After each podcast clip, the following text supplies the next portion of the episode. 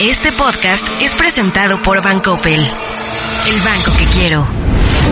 1954 millas dividen, pero también unen a nuestros dos países. Bienvenidos a Proyecto 1954, un podcast para hablar sobre la relación México-Estados Unidos. Conduce Enrique Perret. Bienvenidos a un episodio más de Proyecto 1954, este podcast de la US Mexico Foundation. Yo soy Enrique Perret, su anfitrión. Y pues el día de hoy vamos a platicar de lo sucedido la semana pasada sobre esta eh, controversia, sobre esta demanda. Vamos a, vamos a tratar de definir qué es realmente en, esta, en este momento, en qué se puede convertir esa molestia que hoy tiene el gobierno de Estados Unidos y de Canadá, que también se le suma en el tema energético mexicano. Y para entenderlo bien a bien, invité a Antonio Ortiz Mena. Antonio es, eh, pues es consejero de la US Mexico Foundation, es miembro de nuestro consejo, pero él trabaja en una consultoría pues muy grande y muy famosa de aquí de Washington que se llama Albright Stonebridge fundada por eh, Albright, a quienes ustedes recordarán, pues primera mujer en ser secretaria de Estado y una figura pues espectacular en los Estados Unidos. Antonio, bienvenido. Gracias, Enrique. Siempre es un gusto colaborar con la Fundación como se pueda. Les pido a todos los que escuchen que nos apoyen. Mil gracias, Antonio. Y bueno, pues la semana pasada tú estuviste muy activo, toda esta semana que pasó, muy activo en medios, estuviste escribiendo y obviamente pues con tus clientes que seguramente estarán, habrán estado también nerviosos. Pero vamos a entender el tema. El tema energético, Antonio, tú escribías por ahí en una de las columnas, pues es el trademark del presidente López Obrador. O sea, él ha, desde el inicio, desde campaña, ha insistido en la protección nacional de la industria energética en México. Entonces, será difícil que ante un contexto como, como este, pues vaya a cambiar de opinión. Pero entendamos en dónde estamos parados ahorita, Antonio. Sí, mira, eh, yo diría que esto es un caso muy importante para México, para nuestro país, para, para toda América del Norte. Eh, la fundación ha hablado bastante de lo que se llama shoring, es decir, de traer producción a la, a, la región, eh, dado el conflicto de Estados Unidos con China, la invasión de, de, Rusia hacia Ucrania, la pandemia, es decir, se abre una gran oportunidad para traer inversión a la región, para producir para la región y para exportar a terceros países. Hay que entender que este es el contexto en el que se da este diferendo. Y para mí, el elemento central, el número uno, en inglés diría número uno, les encanta utilizar esa expresión, es la certidumbre para la inversión en temas energéticos y que haya energía que cubra tres características. La primera, que sea energía limpia. Hay que ver que estoy siendo limpia y no renovable, porque yo creo que el gas puede ser una energía de transición muy importante para la región. La segunda característica es que tiene que ser a precios competitivos, porque la producción asumiría costos de precios altos o de subsidios que no se pueden mantener. Y la tercera característica es que sea confiable. Nada de apagones que porque si en un terreno baldío en Tamaulipas se, se fue la mitad de electricidad en México. Entonces, limpia, a precios competitivos y suministro confiable. Ese es el fundamento de la prosperidad económica de nuestro país y del resto de la región. Entonces, es aquí en donde se da esto que llamaremos un diferendo o llamaremos una disputa o controversia, no la llamaría yo una demanda. Para contar con energía limpia, a precios competitivos y confiables, hay quienes piensan que pues tenemos que abrir el mercado y tenemos que dejar que llegue inversión externa, que inviertan en, energía renovable, que inviertan en, diferentes campos. Y hay quienes piensan que la energía pues es un recurso natural que debería ser propiedad del Estado para los mexicanos. Pero ahí hay una, pues esto se contrapone, ¿no? Porque en México entendemos el gobierno hoy no tiene la capacidad de hacer la inversión necesaria, no tiene la tecnología necesaria, no tiene suministro necesario para cumplir con estas tres características. ¿Estoy en lo correcto, Antonio? Eh, estás en lo correcto y esto no es un tema de opiniones o interpretaciones. Este es un hecho. ¿Cómo se puede resolver ese reto o aprovechar esa oportunidad sumando esfuerzos públicos y privados, y privados nacionales y extranjeros para trabajar junto con Pemex y junto con CFE. No es un juego de suma cero. Hay una gran capacidad para sumar y para que con estas inversiones se fortalezca CFE en lo que hace mejor CFE y Pemex. Entonces no es a costa de. También esto es un tema de hechos, no, no es un tema, no es fútbol, de, suma cero. Si yo te meto un gol es bueno para mí, malo para ti. No, aquí hay espacio para que todos se apoyen y todos crezcan, Enrique. Ahora, Antonio, explícame, explícame algo. ¿Por qué en este momento se da la disputa? ¿Por qué Estados Unidos decide en este momento? Lo pudo haber hecho hace un año, eh, el tratado ya estaba vigente, lo pudo haber hecho hace un año y medio, donde también el tratado ya estaba vigente. Hemos visto muchas cartas de congresistas, senadores, un poco presionando a la administración de Estados Unidos que tome cartas en el asunto. Me acuerdo aquella carta de congresistas que hablaba, o de la propia Catherine Tai, que hablaba de hasta 10 mil millones de dólares de afectación a las inversiones norteamericanas en energía. Eh, ¿Por qué se da en este, en este momento? ¿Hay algo en particular o simplemente ya realmente hay un cansancio? Yo diría, Enrique, que más que cansancio, eh, se le dio gran oportunidad a lo largo de unos dos años de buscar otro tipo de soluciones. Y voy a mencionar nada más algunos eh, ejemplos. Las reuniones muy frecuentes del embajador Ken Salazar con el presidente de su gabinete para resolver este tema, permítame citar un, clásico. Caso por caso, empresa por empresa. Los mexicanos recordarán un lema parecido del presidente López Obrador en otra votación. Entonces aquí van caso por caso, empresa por empresa. Eso no permitió dar las soluciones a fondo y generar certidumbre, porque lo que genera certidumbre es la política en general del gobierno que se refleja en problemas que han enfrentado empresas en particular. Entonces, aunque se resuelven casos en particular, queda incertidumbre de a, a quién se le afectará en el futuro. Número dos, no todas las empresas eh, tuvieron una resolución eh, satisfactoria. Se dieron varios viajes de John Kerry, el enviado especial del presidente Biden para cambio climático, que se reunió con el presidente López Obrador. Eh, se dieron varias reuniones eh, de la representante comercial de Estados Unidos con autoridades de México, Catherine Tai. Fue el subsecretario de Estado, eh, Fernández, que está a cargo de asuntos de energía, a México fue la eh, secretaria de Comercio de Estados Unidos, fue la secretaria de Energía, es decir, la lista es larguísima.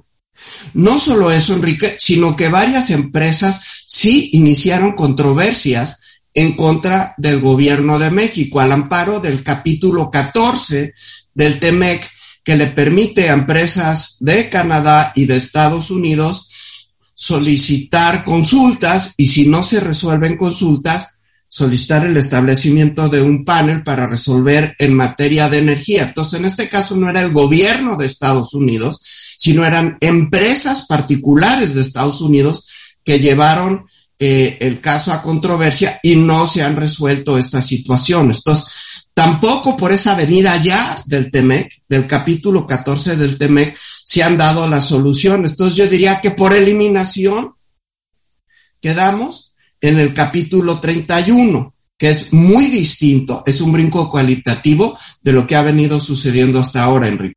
Oye, Antonio, y explícame algo, porque hay quienes dicen, bueno, pero si las, las reformas eh, que el presidente López Obrador ha propuesto en los últimos tres años en materia energética no han pasado, eh, ¿cuáles entonces han sido los cambios en México que llevan a esta, eh, a esta disputa. Porque también hay que, hay que eh, entender, ¿no? Y que no se genere una percepción también extraordinaria de todas las empresas extranjeras en energía se van o dejan de invertir o no pueden hacer nada en el país, que lo cual no es cierto, ¿no? Las empresas siguen invertidas, pero acotadas, digamos. ¿Qué, qué han sido esos cambios que el presidente López Obrador, su gabinete, su administración han llevado a cabo que hoy las empresas, como tú dices, en lo individual y el gobierno de Estados Unidos y de Canadá en lo general están disconformes. Yo diría, Enrique, que en gran medida es cómo se ha ejecutado, cómo se ha llevado a cabo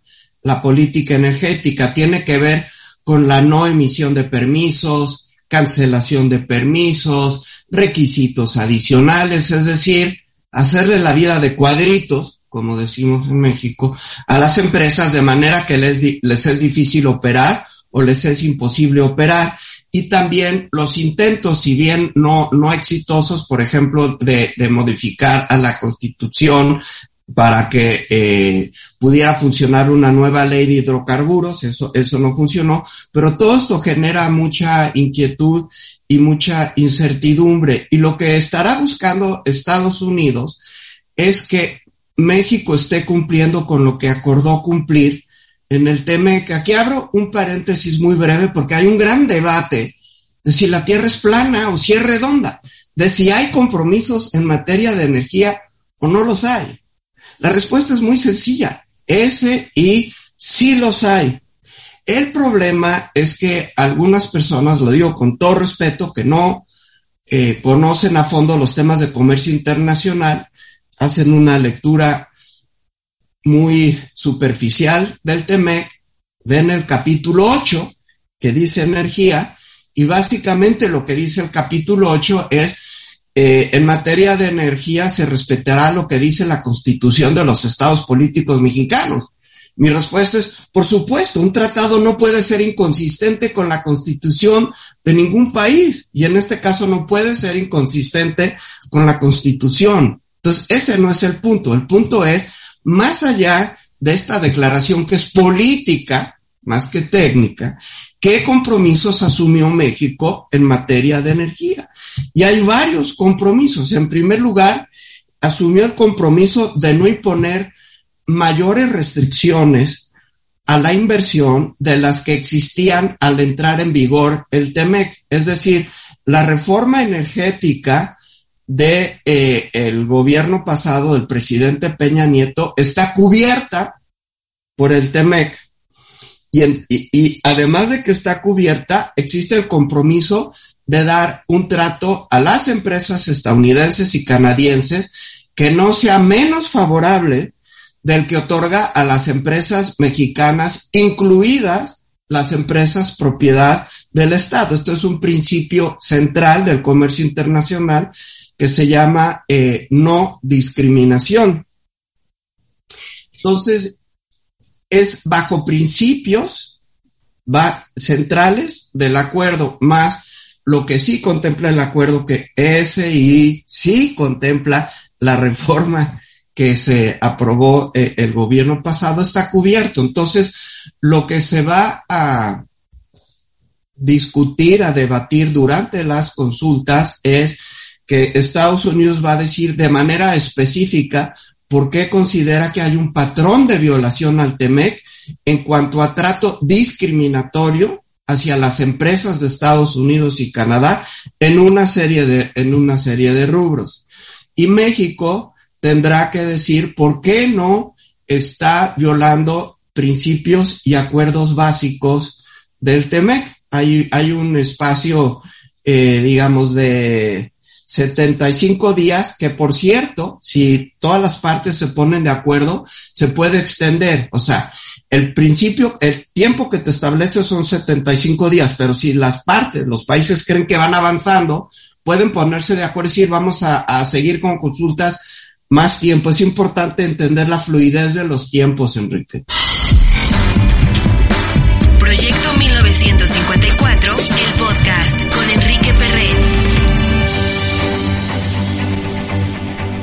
Y este principio de no discriminación yo creo que es, es parte de lo, de, lo, de lo fundamental, ¿no? Entender ese principio cuando entras a un tratado de, de esta magnitud, ¿no? Entre los tres países, el bloque norteamericano, probablemente el bloque comercial, eh, competitivo más importante del mundo, pues entras bajo esos principios, ¿no? Y tienes que cumplir con los principios porque son, somos socios. Ahora sí, regreso yo a aquellos días de renegociación, Antonio, hace tres años, en donde se da la transición.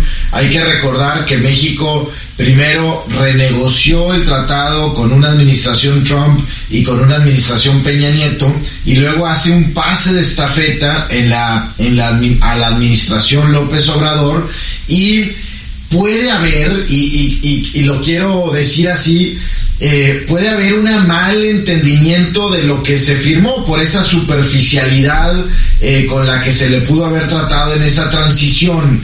Eh, porque sí recuerdo yo a miembros del gabinete López Obrador y al propio presidente diciendo en el campo energético nos, nos han respetado todo, cuando en realidad eh, pues por ese párrafo al que tú hacías mención, no significa que puedas hacer lo que tú quieras y que puedas discriminar el trato entre tus empresas nacionales energéticas y las empresas energéticas inversionistas. Entonces me parece que si hay algo de, de, mala comunicación por ahí, que a lo mejor este periodo de 75 días nos va, ojalá nos vaya a aclarar muchas cosas y se vayan a decidir algunas cosas.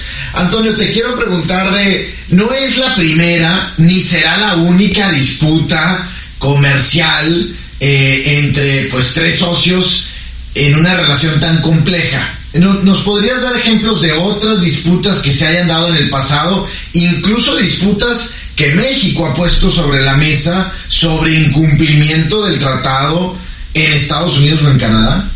Sí, eh, yo diría que lo raro es que no hubiera disputas. Haz de cuenta que estás con tu vecino, en general la llevan bien, pero pues sí, de vez en cuando te ponen a Bad Bunny a las 4 de la mañana o el perro ya hizo no sé qué. O sea, es normal. Y en este caso son vecinos que no se pueden mudar.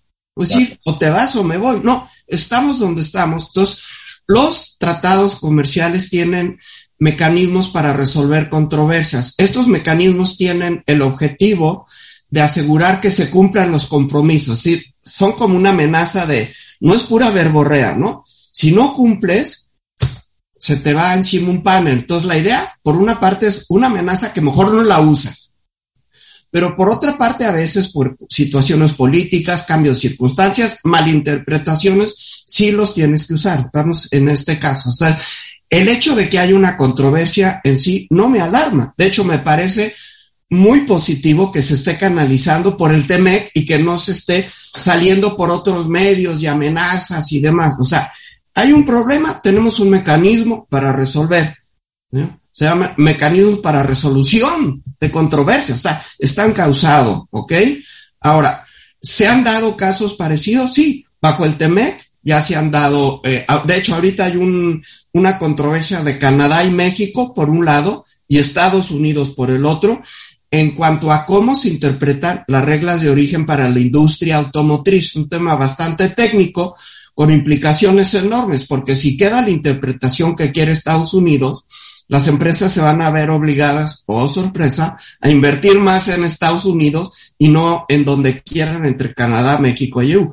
Eh, se espera una resolución de ese panel en eh, otoño de este año. Entonces, digamos, en este eh, tratado ya hay controversias. Se acaba de resolver una en materia de paneles solares de Canadá contra Estados Unidos. Un panel resolvió a favor de Canadá y Estados Unidos dijo, ok, voy a cumplir. Canadá vio cómo va a cumplir Estados Unidos. Digo, estoy de acuerdo con tu propuesta. Entonces eso se, se, se resolvió. Se han dado varios casos, pero hay uno que me gustaría mencionar porque creo que es el que puede ilustrar de mejor manera lo que está pasando y es de la era del Telecán, de la era del NAFTA, no de la era del TEMEC.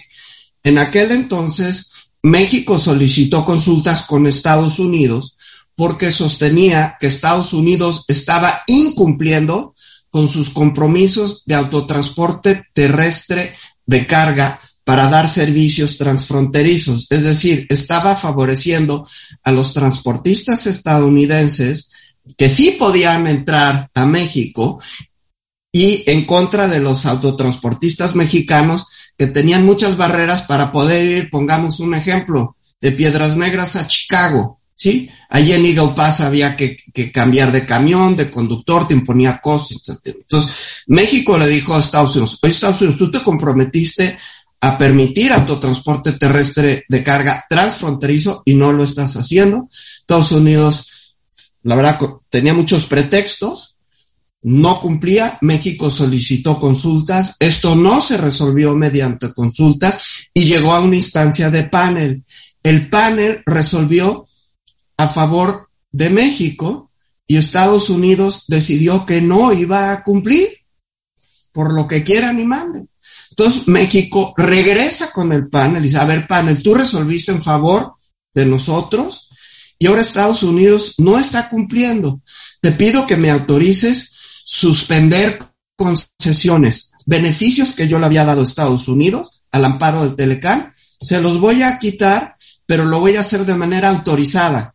De nuevo, esto no es la ley de la selva. Entonces el panel le dice a México, lo puedes hacer, pero tiene que ser por un monto proporcional. No te puede servir con la cuchara grande. Entonces lo que hizo México fue restringir el acceso a ciertas exportaciones agropecuarias de Estados Unidos a México. Cuando hizo esto México, Estados Unidos no cambió su postura, porque lo que sucedió es, es que ciertos congresistas o senadores dijeron, uff, le tocó a mi vecino, no me tocó a mí, así que mira, yo sigo bien con los sindicatos de, de autotransporte, ¿no? Pero México se dio cuenta de esto e inició lo que se llama un carrusel, es decir, que va rotando la lista de productos que están cubiertos, es totalmente eh, legal. Entonces, al cabo de, algunas semanas, cambió la lista, generó incertidumbre, entonces ya los congresistas y senadores no podían decir es problema de, mi vecino. Mañana me puede tocar a mí, oh sorpresa, y finalmente eh, Estados Unidos acató. Aquí el punto es que esto llevó varios años, Enrique. Esto generó incertidumbre, generó costos para la logística, para el transporte. Obviamente generó costos para importadores mexicanos, porque si tú quieres imponerle un costo al exportador de Estados Unidos, por definición, te estás poniendo un costo como importador. Ok, tienes producción nacional, viene de terceros mercados, pero esto no es algo ideal, ¿no? Eh, y yo creo que este sería el peor escenario para el tema de energía. A mí lo que me gustaría, lo que desearía, no sé si es lo que esperaría, que dentro del tema de consultas se llegue a una solución negociada, una solución que satisfaga a México y Estados Unidos. De hecho, es una gran oportunidad para que se aclare por una buena vez el tema, que si está en energía o no, que si puedes hacer eso. Bueno, sentémonos, aclaremos todo y para adelante, por favor. Entonces, existe esa probabilidad, yo diría que es baja, honestamente, pero existe la probabilidad de, de dar un súper impulso a, la inversión y, y, en particular en la energía, brindando de una buena vez claridad sobre las reglas del juego. Tú hablabas al inicio del podcast sobre, sobre este momentum que estamos viviendo, ¿no? Este momento particular geopolítico en donde, pues nos, en la fundación siempre decimos es que se nos están alineando las, las estrellas para que la integración México, Estados Unidos y Canadá se dé todavía mucho más profunda, nos volvamos más competitivos y la región crezca. Y la región está creciendo, Antonio. Cuando vemos los datos comerciales entre México, Estados Unidos y Canadá, pues estamos creciendo en algunas industrias a doble dígito. Hay ciertas industrias que se están consolidando nuevamente en Norteamérica, como eh, los coches eléctricos o telecomunicaciones, vaya, eléctrico electrónico, entre muchas otras industrias. Pero al final del día, y creo que tu punto al, al poner este ejemplo del autotransporte es que pues siempre va a haber también prioridades en cada uno de los países, ¿no? Muchas veces, o la mayoría de las veces, incentivadas por un tema político. en el, en el tema del autotransporte, pues había sindicatos muy poderosos detrás del gobierno de Estados Unidos diciendo, oye, ni de chiste permitas que los, que los autotransportistas mexicanos entren a nuestro territorio.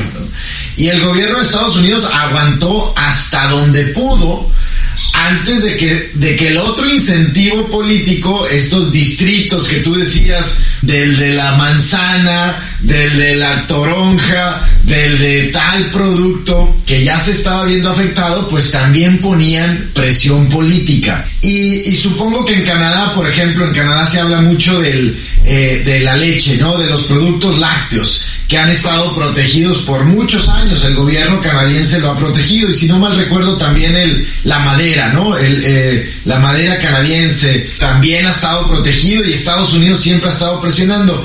O sea, tenemos que entender que hay incentivos pues políticos, hay una elección cada año en alguno de nuestros países, ¿no? En algún gobierno estatal, las intermedias, este año tenemos elecciones intermedias en Estados Unidos.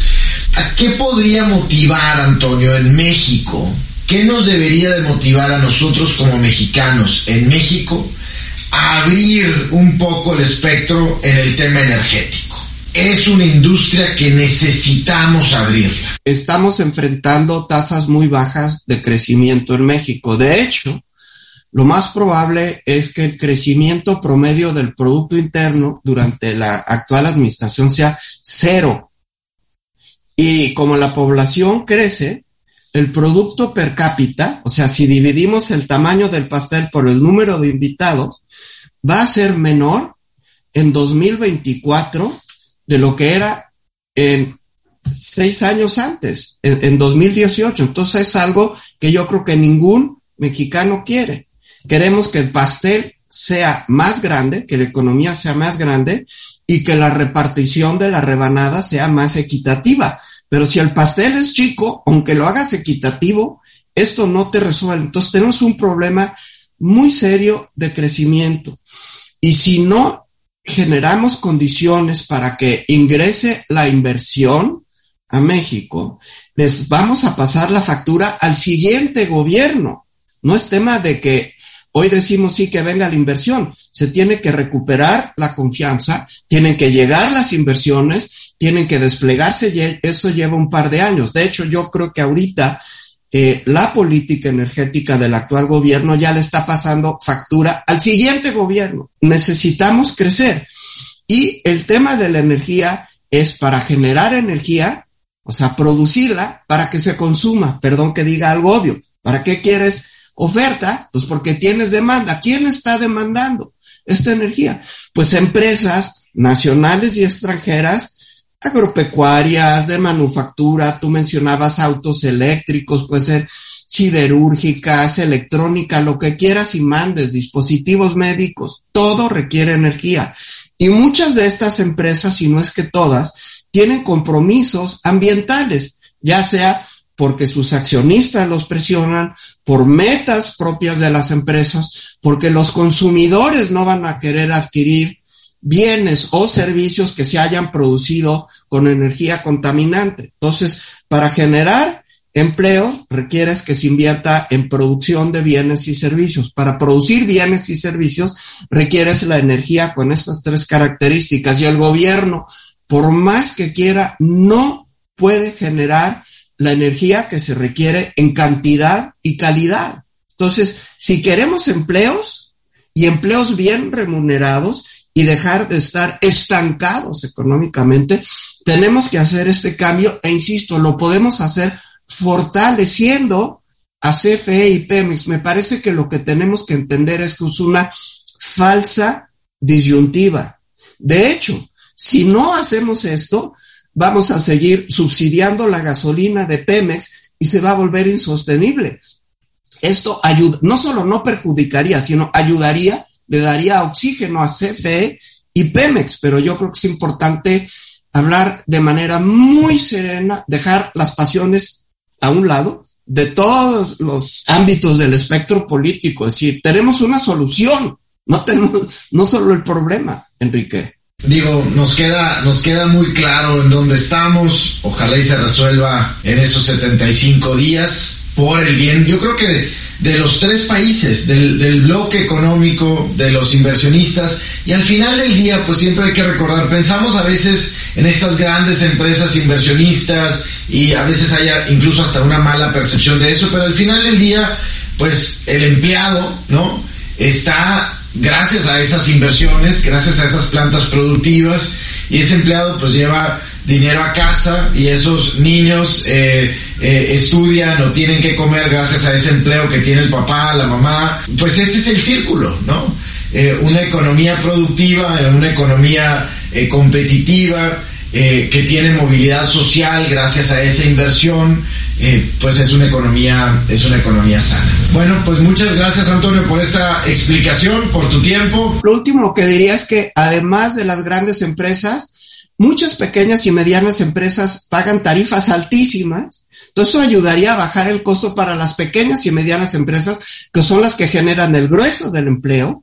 Y si hubiera condiciones de gran certidumbre, también permitiría llevar inversión al sureste, que es prioridad del presidente y debe ser prioridad de todos los mexicanos, porque ahí es donde se concentra la pobreza. O sea, yo creo que es oportunidad también para pequeñas y medianas empresas y para el sureste, para que ser muy fríos de la cabeza. Muy, muy fríos, Enrique. Gracias, Antonio Ortiz Mena, otra vez por tu tiempo. En la relación quizá más compleja entre dos países, encontraremos temas de talento, comercio, seguridad, finanzas, energía, frontera, migración. Esto es Proyecto 1954, el podcast. Este podcast fue presentado por Bancoppel, el banco que quiero.